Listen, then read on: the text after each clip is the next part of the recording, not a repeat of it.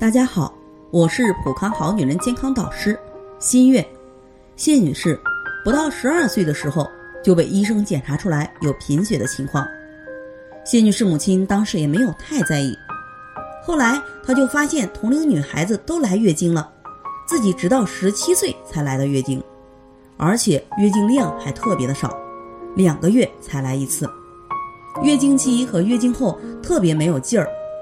后来因为动不动就感冒，结果还得了鼻炎，就连平时运动后也容易出现气短的现象，偶尔会感觉心跳加快、心慌。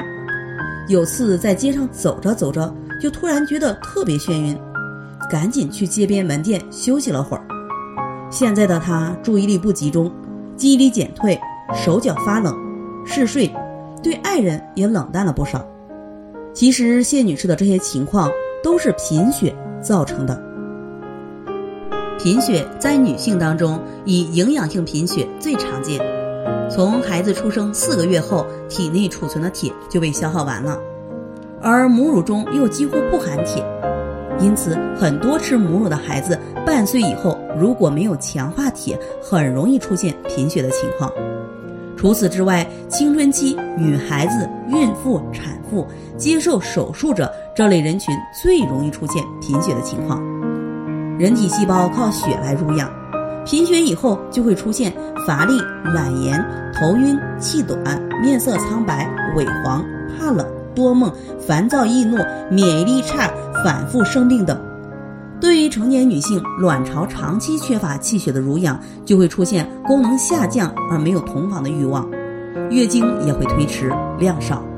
因此，针对贫血，可以使用雪尔乐四物汤的加减方，改善营养性贫血，非常不错的哦。